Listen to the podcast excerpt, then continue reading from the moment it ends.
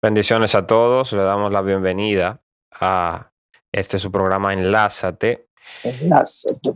Hemos vuelto después de mucho tiempo y, y estamos contentos que el Señor nos tiene, nos da esta oportunidad para llegar a sus hogares. Eh, ahora vamos a tener otra plataforma más que va a ser eh, un canal en YouTube para así las personas que siguen este programa puedan comentar en la caja de comentarios cualquier cosa, cualquier inquietud, cualquier pregunta que tengan que quieran eh, que nosotros abundemos acerca de eso. Y creo que la oportunidad que Dios nos ha dado de una vez más y mediante este nuevo sistema que estamos viviendo ahora por medio de por lo que ha pasado en el mundo, creo que era necesario que, que volvamos a hacer lo que estamos llamados a hacer. Y quiero presentar a mi hermano, mi amigo, Smiling García. Dios te bendiga, mi hermano. Amén, brother. Dios te bendiga mucho más. Un placer estar con cada uno de ustedes. Y como les estaba diciendo Edgar, eh, otra vez en esta plataforma y añadiendo nuevas plataformas, en la cual también esperamos que ustedes estén compartiendo, comentando. Para nosotros es de mucho interés es sus comentarios, ver sus puntos de vista y cuáles son temas quizás que ustedes quieren que estemos tratando, ¿verdad, Edgar? Así es. Estamos contentos, esto es una fiesta, aunque nosotros no estamos haciendo mucha bulla. Pero sí, estamos contentos. es que celebramos de una manera muy diferente a lo que normalmente muchos celebran. Sí. nosotros celebramos un poco más, más pasivo. Sí. La multiforme gracia de Dios. Sí, en nosotros ha venido de otra manera. Sí. se ha manifestado. Es un suero de miel. Sí. Pero aquí estamos y gracias a Dios por la emisora balasradio.com. Está en internet. Cualquier persona en cualquier parte del mundo puede ingresar a ella. 24/7 transmitiendo adoración, mensajes, audiolibros, muchas cosas. Y, y creemos que muchas personas han sido ministradas por esta radio. Así que la bendecimos en el nombre de Jesús. Hoy vamos a estar hablando acerca del el pecado de Jeroboam. Como, Saben, como saben algunas personas que, que han seguido Enlázate, eh, nosotros hablamos de temas eh, y tratamos de que las personas entiendan el concepto detrás del tema que estamos hablando. Eh, y hoy vamos a hablar acerca del pecado de Jeroboam. ¿Y qué sabemos de Jeroboam? ¿Quién fue Jeroboam? eh, por qué es tan importante que la Biblia menciona eh, el pecado de Jeroboam, incluso en el subtítulo. Sí, lo resalta la resalta. el pecado de Jeroboam. Y para mí era, ¿sabes? Jeroboam es un personaje que yo creo que todo creyente debe de observar, de manera que Jeroboam muestra, eh, nos, nos enseña la Biblia a través de la vida de Jeroboam lecciones prácticas para nuestra vida como cristianos. Y tomando en consideración que para hablar de Jeroboam tenemos que ir un poco más atrás y ver eh, el pecado de Salomón, cuando Salomón entonces se aparta, era haciendo todo lo que el Señor no le mandó, y además de eso añade, empieza a adorar los dioses de las mujeres extranjeras. Dios lo que hace es que divide eh, eh, el, divide a Israel en dos partes, la parte del sur y la parte del norte. La parte del norte es la parte que le toca a alguien que no tiene sangre de la realeza, que es Jeroboam. Y eso nos enseña cómo Dios puede eh, poner en ascenso a una persona que quizás en los planes de, los demás, de las demás personas no está. Porque ni en la mente de Jeroboam estaba que un día él iba a ser rey en Israel. Y bueno, las últimas dos tribus, que son las tribu de Benjamín y la tribu de Judá, se le entregan a Jeroboam. Pero Jeroboam se caracteriza por ser esa persona que sube en ascenso, que no tenía nada. Es como ese típico personaje que no tiene nada, después tiene todo y nuevamente, aún teniendo todo, tiene miedo de que otra persona venga y le, quita le quite eso que tiene, olvidando que para conseguir eso no hizo nada. E-, es interesante. Sí, él no, hizo, nada. para conseguirlo. Le dieron Simplemente todos se lo dieron de la noche a la mañana. salvo, la, tribu de Judá. Para que las personas no se entiendan, estamos hablando de la etapa de Israel, luego de el rey David. Cuando muere el rey David y deja a su hijo Salomón como rey, Salomón, la Biblia habla acerca de que en su reinado fue muy, muy, eh, tenía mucha fama Salomón y también en su reinado había mucha, mucho, mucha plata hasta el punto de que eh, la Biblia lo dice, que la plata era como las piedras en la calle. Eso habla mucho de la prosperidad del reinado de Salomón. El problema de Salomón, como tú decías ahorita, es que en medio de tanta prosperidad, a veces damos por hecho que ya somos bendecidos y nos olvidamos de los mandamientos de Dios. Y entre esos mandamientos estaba el hecho de que él no debía unirse con mujeres extranjeras. ¿Por qué?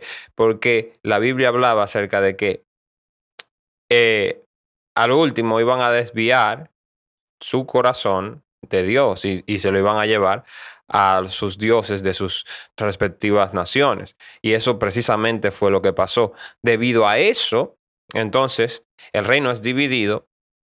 El eh, Roboán, hijo de, de, de, Salomón, queda con, con Judá y creo que la tribu de Benjamín también. De Benjamín, Judá y Benjamín. Y lo demás, Dios se lo da a Jeroboán, que entiendo que era un siervo de, de Salomón. Sí, sí, sí.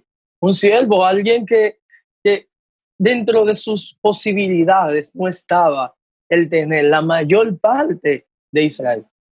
Diez tribus de doce. Ni, siquiera la Benjamín le dieron, que era la más pequeña. Y... La más pequeña, Le dieron diez tribus. Y a pesar de eso, nosotros entonces vemos el pecado de Jeroboam, el cual vamos a estar tratando ahora. Eh, todo, todo por perder la confianza en quién es que nos da las cosas, quién es que nos posiciona, quién es que nos puede bendecir, quién nos puede prosperar. Amén. Eso es un problema que lo vemos día a día. Es así. Vamos a estar leyendo un poco de lo que dice la Biblia. Aquí en Primera de Reyes 12, versículos 25 en adelante. Dice, entonces reedificó Jeroboam a Siquén en el monte de Efraín y habitó en ella. Y saliendo de allí reedificó a Penuel. Y dijo Jeroboam en su corazón, ahora se volverá el reino a la casa de David. Si este pueblo subiere a ofrecer sacrificios en la casa de Jehová en Jerusalén, porque el corazón de este pueblo se volverá a su señor Roboán, rey de Judá, y me matarán a mí y se volverán a Roboán, rey de Judá. Pero eh, aquí hago una pausa. Es lo que estamos hablando. El que le dio el reino en más de un 90% fue Dios. Dios. ¿Y cuál es el miedo de él si fue Dios que le dio el reino? De que ahora se lo vayan a quitar y de una manera que Dios no había dicho nada que se lo iban a quitar. Entonces él tenía miedo que el reino se volviera de nuevo a la casa de David y a Roboán, nieto de David. Ok. Y habiendo tenido consejos, consejo, hizo el rey dos becerros de oro y dijo al pueblo, bastante habéis subido a Jerusalén. He aquí dioses, oh Israel, los cuales te hicieron subir de la tierra de Egipto, y puso uno en Betel y el otro en Dan.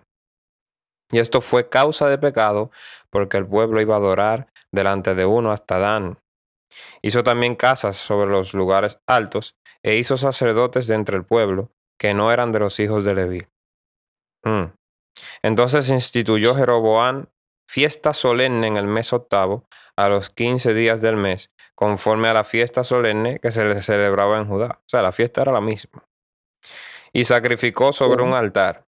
Así hizo en Betel, ofreciendo sacrificios a los becerros que había hecho. Ordenó también en Betel sacerdotes para lugares altos que él había fabricado.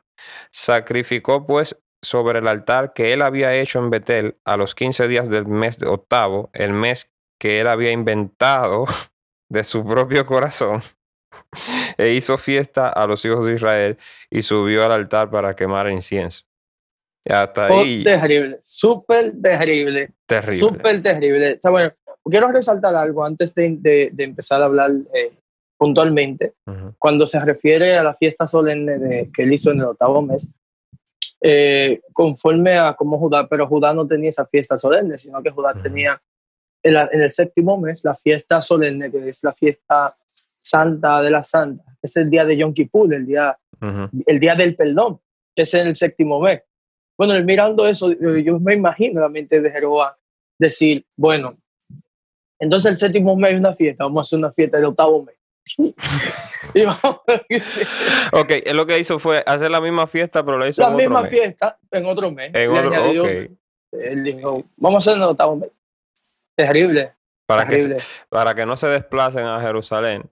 Ahora que comiencen a acostumbrarse a desplazarse aquí. A, aquí. a, los lugares que yo le voy a poner. Eh, eh, es, es, es, bueno, es una falta a lo que ya Dios había demandado del pueblo el, el, el que vayan a Jerusalén. Ya primero con eso, ya él, estaba haciendo una falta.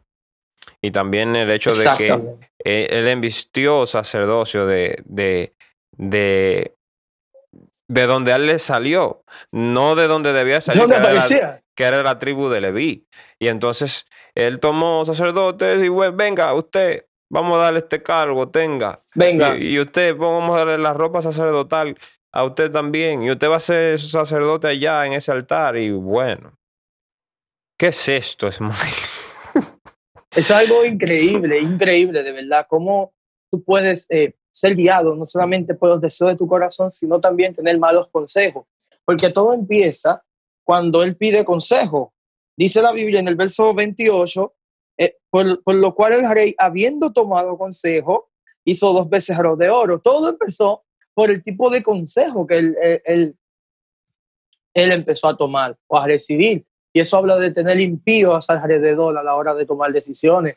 Entonces, las escrituras son muy claras en cuanto al tema de las alianzas, de las personas que tú vas a tener cerca, de cómo tú te vas a conducir en la casa de Dios. Todas estas cosas son, son sumamente importantes, aunque nosotros hoy, hoy en día la iglesia ha echado de lado un poco ese tipo de temas porque entiende como que no es importante, como que el creyente es una persona autónoma que no tiene que rendirle cuenta a nadie, que no necesita la ayuda o el consejo de nadie, que, con el simple hecho, la gracia del Señor Jesucristo, lo cual en, en, en, todo, en esa parte, estamos de acuerdo de la salvación por la gracia de Jesucristo, pero ese, esa acción de ser aconsejado, de ser ayudado, de ser instruido en el camino del Señor, lo cual es parte del cuerpo de Jesucristo como eh, función de la iglesia, no como si fuese un itinerante, alguien que no necesita más de nadie. No es la enseñanza apostólica.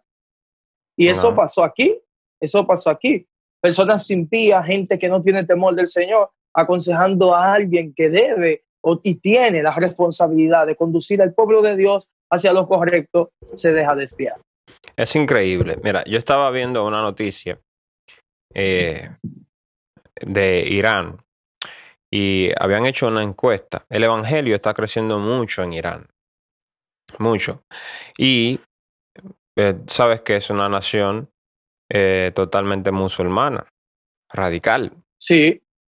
Y el Evangelio está creciendo a escondidas en, en, en cuevas. Y las personas están, eh, han conocido de Dios y, y es por, por internet. Es por videos que han visto, es por las cosas que, que, que, les mandan por internet, porque allá no puede entrar la gente así como así. El misionero no, puede entrar así como así. Y no hay Biblias. Eh, todo es por contrabando. Entonces, eh, es muy difícil para ellos el nutrirse de la palabra con la facilidad que lo hacemos nosotros. Entonces, eh, tú hablabas acerca de algo, de un punto muy importante. Una de las personas que está trabajando con esa nación, eh, poniendo de su tiempo para evangelizar a esas personas en Irán, estaba comentando el hecho de que tenían un miedo y es que ellos no tienen un discipulado activo una persona que le dé seguimiento en, en, vivo, en persona, tú a tú. O sea, el, el hecho de que tenemos esta facilidad de hablar de Dios a través de las redes sociales, a través de un podcast como este, a través de YouTube también, no quiere decir que eso le quita el valor, la importancia que tiene el, el evangelio y el evangelismo uno a uno. ¿Por qué? Es muy importante. Es muy importante. Y muchos hemos, hemos caído en ese error. Ahora bien, se está predicando el Evangelio, sí, pero hay que orar por los misioneros que van a esos lugares, porque es necesario que una persona esté ahí discipulando y mirando el progreso de, de, de, de los discípulos, de los siervos de Dios, eh, de una manera más personal. Y que lo esté confortando en el momento difícil y cuando lleguen los momentos de duda, también esté aclarando ciertas dudas en cuanto a las... Creo que eso también habla de el concepto cristiano que tenemos. Cuando nos olvidamos de la comisión, que la comisión no solamente es el hecho de dar un mensaje, transmitir un mensaje, sino que la comisión consiste en hacer discípulos. Entonces, si cumplimos la comisión, la comisión no es simplemente ir y predicarle a una persona y que la persona reciba al Señor. Yo creo que cuando estamos haciendo eso no estamos cumpliendo con la gran comisión porque esa no es la gran comisión. No, la falta hacer discípulos. Claro, la comisión es hacer discípulos. La comisión es hacer más personas que se parezcan a Jesús. Entonces, ahí cuando, cuando entramos a ese punto, creo que tenemos una debilidad. Y hablando acerca del hecho que tú decías, Egal, que hemos tratado como de sustituir el tú a tú, el contacto, eh, eh, la unión del creyente. Y hay que darle gracias a Dios porque las redes sociales nos han ayudado para eh, estar transmitiendo el mensaje. Pero esto no quiere decir que no se necesita el, el contacto personal entre las personas. El contacto personal es demasiado importante, pues ahora mismo nosotros podemos transmitir, por ejemplo, y verlo un montón de personas, pero no vamos a tener eh, la oportunidad de responder las dudas de cada una de las personas que sí lo hacen los misioneros y las personas que están ahora teniendo contacto tú a tú con los nuevos creyentes y con los no creyentes. Y viendo las situaciones, porque esto es algo parecido a, a cuando Jesús estaba en la tierra.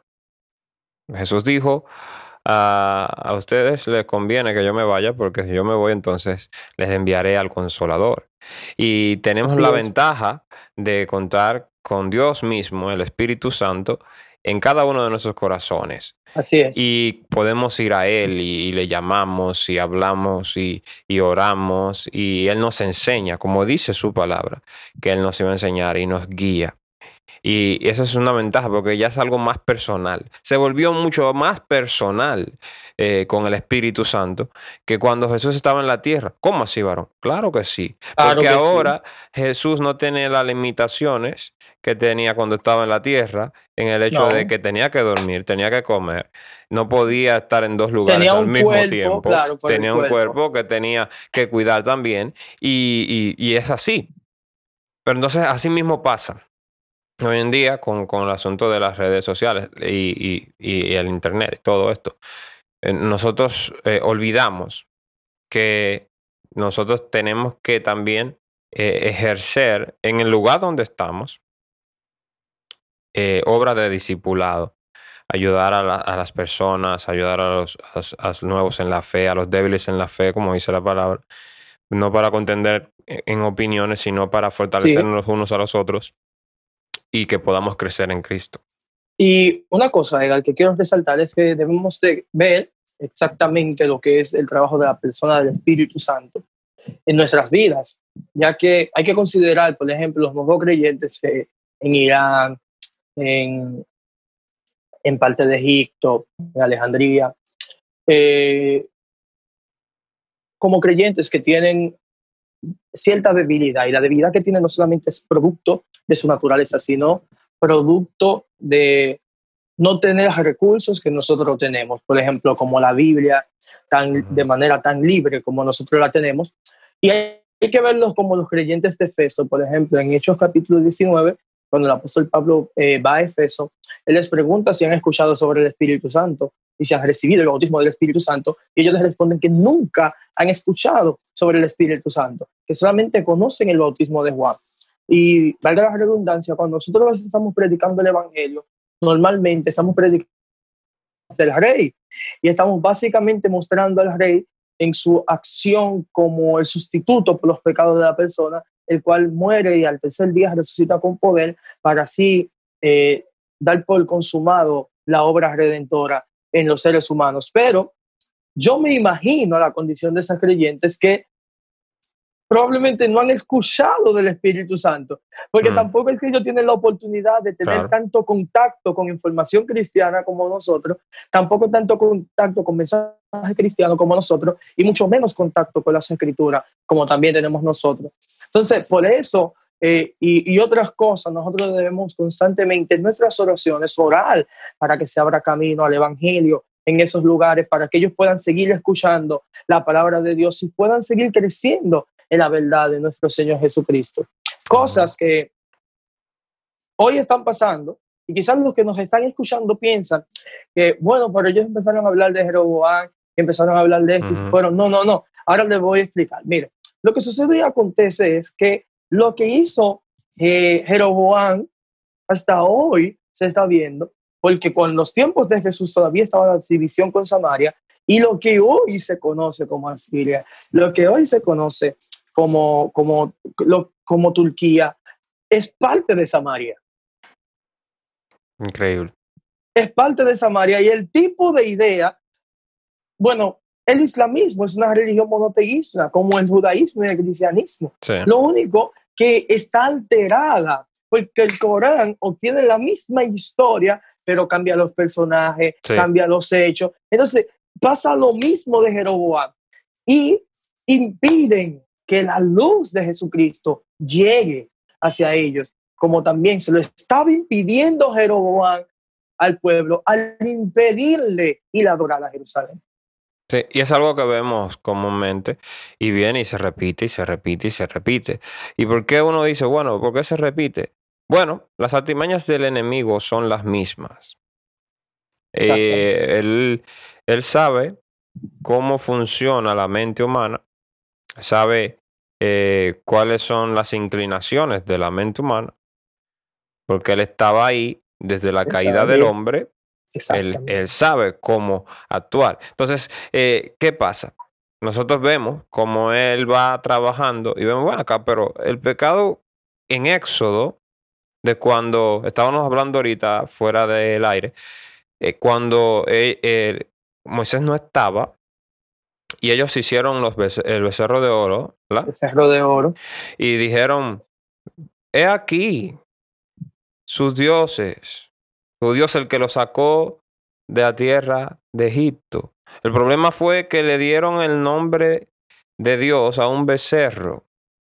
El problema no fue que se inventaron otro Dios, sino que dijeron que Dios era un becerro de oro. Y, y faltaron al mandamiento del Señor de que no te hagas imagen de, de mí, ninguna semejanza. Ninguna semejanza. Entonces, ¿qué pasa? Jeroboam hace lo mismo en esa parte y se hace sus becerros de oro y pone uno en un lugar y pone el otro en otro lugar para evitar que las personas vayan a Jerusalén y sigan adorando el becerro de oro. Y eso es lo grave de la situación, cómo el pecado se repite y luego entonces se multiplica. Vamos a cambiar el, sistema del culto tradicional que Dios instituyó, que no solo hizo un hombre, sino Dios. exactamente. Vamos, a hacer un sacerdocio nuevo, vamos a tal vez a ponerlo por, por meritocracia, vamos a agarrar y vamos a ver, a fulanito le va bien, tiene 10 personas, vamos a ponerlo ahí. Vamos a, tomar al predicador fulano que tiene muchísimo alcance, vamos a ponerlo en tal actividad, vamos a ponerlo ahí, sin buscar, sin buscar eh, la guianza del Señor. ¿Y qué te estás diciendo, Edgar? ¿Tú estás diciendo que esto se está viviendo y se está viendo hoy en día también? Pues sí. Claro que sí. Pues sí. Y es como lo vemos hoy en día. Cuando nosotros dejamos de ver que Dios es el que va a ir añadiendo a los que han de ser salvos. No es por nuestras estrategias y por las cosas humanas que nosotros podamos inventar, sino por la guianza del Espíritu Santo. Él es que va dando eh, a las personas, eh, va convenciendo los corazones. Y no se trata de que la persona hable bonito o no hable bonito, se trata de la obra del Espíritu Santo en la, obra del e, en la santificación de las personas. Esa obra, esa obra de santificación, de apartar a las personas del pecado, solamente el Espíritu Santo puede hacerlo. Es como, Pedro, es como Pedro lo decía. Eh, estamos eh, en Primera de Pedro, capítulo 1, versículo 2. Me encanta eso. Elegidos según la presencia de Dios, no la presencia, la presencia. Ya Dios lo sabía. Ya Dios lo sabía. Y dice, en santificación por el Espíritu, para ser rociados con la sangre de Cristo, para obedecer y ser rociados con la sangre de Cristo. El Espíritu Santo nos capacita a nosotros para obedecer, para ser limpiados por la sangre de Cristo, porque Él es el que convence de pecado. ¿Cómo vamos a saber si estamos en pecado si el Espíritu Santo no nos convence? Entonces, aquí estamos hablando de Jeroboam. Él pensó que él había recibido la cosa, el, el reino por, por, por mérito propio. No entiendo. No. Él lo recibió porque Dios se lo dio. ¿Por qué? ¿Porque él se lo ganó? No. Porque el pecado estaba en la casa de David y dividió el reino. Y esto es igual que como cuando Dios le decía al pueblo de Israel, no piensen ustedes que esta tierra que ustedes van a, conquistar, que yo les voy a dar, se la voy a dar porque ustedes son buenos. No, yo se la voy a dar porque las personas que viven en esa tierra la, han, eh, la han dañado con sus pecados, la han profanado. Y por eso yo se la voy a dar a ustedes. Y, es, lo que el Señor, nosotros tenemos que entender. Eso como la bendición del que se perdió. Nosotros tenemos que entenderlo. No nos ganamos nada. El Señor lo da por gracia. yo considero que tenemos un padre que como patriarca se constituyó por la fe, amigo de Dios, es Abraham. En el capítulo 14 del libro de Génesis, nosotros podemos ver en el encuentro de Abraham con Melquisede que Abraham, eh, teniendo la oportunidad de recibir algún bien del rey de Sodoma, se rehúsa. Se hmm. rehúsa porque dice que no quiere que digan que alguien lo enriqueció y no el Señor. Entonces, es, es, es, ese concepto de, de dónde viene la riqueza de dónde viene la prosperidad, de dónde viene el bien que obtenemos en esta vida, que no está ligado a ningún acto o a ninguna obra, sino a un acto de fe. Creyó Abraham al Señor y fue contado por justicia. En ese momento creo que Abraham como padre de, de la fe, como patriarca de aquellos que han creído y han por medio de Jesucristo entrado a la promesa, también nos instruye acerca de eso. Y mirando eh, lo, de Éxodo 32, del becerro de, de, oro, y el nombre que ponen a esa de el Dios Todopoderoso y como que Dios, ese Dios lo sacó de la tierra de Egipto. Esto también me impresiona en el sentido de que cuando nosotros vemos, vemos los hechiceros, los encantores, vemos, eh, vemos los adivinos, todos tienen una forma de culto diferente, pero presumen o asumen que están con Dios, que, que es el mismo Dios. Tú vas, vas, donde un hechicero y le preguntan que, en qué Dios es el todopoderoso, en el Dios de la Biblia, en el Dios. Porque el problema está en la repetición del pecado una y otra vez, en la iniquidad que está dentro del corazón del hombre, que entiende, que tiene la posibilidad de cambiar la forma de culto que ya Dios estableció. La Biblia dice en el libro de Romanos, en el capítulo 9, verso 4, dice el Señor, dice Pablo hablando acerca de los israelitas, dice que ellos recibieron la ley, recibieron los patriarcas, recibieron el culto y recibieron al Mesías. Entonces, quiere decir que el culto, la forma de culto, no es algo que el hombre se inventa, no es una invención humana, es algo ya que está diseñado por Dios. Por eso, cuando Moisés está haciendo el tabernáculo, el lugar donde se va a establecer el culto, la, el mandato que Dios le da a Moisés, haz todo conforme lo has visto, refiriéndose a que ya existía el tabernáculo celestial y Moisés estaba contemplando lo que estaba pasando en el cielo y en el tabernáculo que está en el cielo. Y él entonces lo que hace es la imagen, la copia de lo que él estaba viendo. Quiere decir que toda la forma de culto que nosotros podemos expresar al Señor no nace en la tierra, nace en el cielo y Dios da el diseño de la manera que Él quiere que se le sirva. Es así. Eso, eso es una parte muy, muy interesante que nosotros podemos hablar en, en otra ocasión. La parte de la adoración eh, es, es algo que hay que darle su tiempo. Y ya para cerrar eh, con el tema del pecado de Jeroboam, tenemos que cuidarnos de que nosotros no estemos infringiendo eh, la ley y la palabra de Dios en ese mismo pecado, en ese mismo tipo de transgresión. Porque, eh, sabes, eh, el diablo es muy sutil haciendo sus artimañas, muy sutil, lo hace muy sutil. Y, y, damos gracias a Dios que tenemos al Espíritu Santo, que Él nos habla y nos dice, mira, Edgar, eso está mal, eso no es así. Y, y, a veces queremos, bueno, no nos llevamos de Dios, no, pero que fulano, eh, el consejero, el consejero, sí, sí. Eh, como Jorobán buscó consejos de que no tienen que buscar consejos. Así mismo nosotros le hacemos caso a unos malos consejos que vienen de malos consejeros.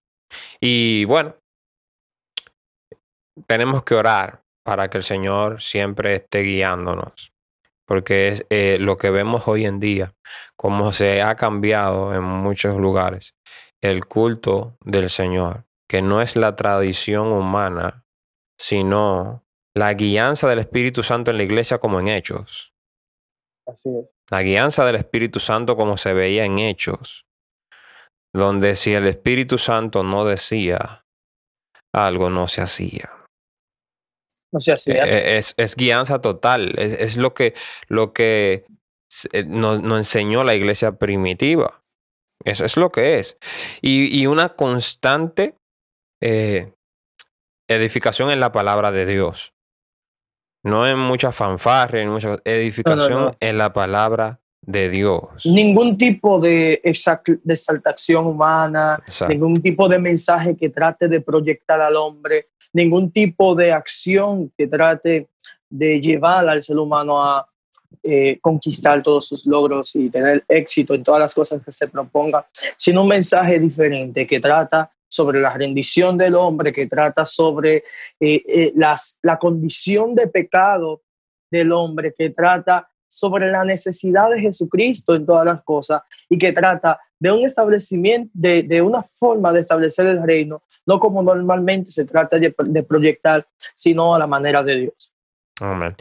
Bueno, eh, para todos nuestros oyentes y los que nos ven, muchas gracias por estar con nosotros.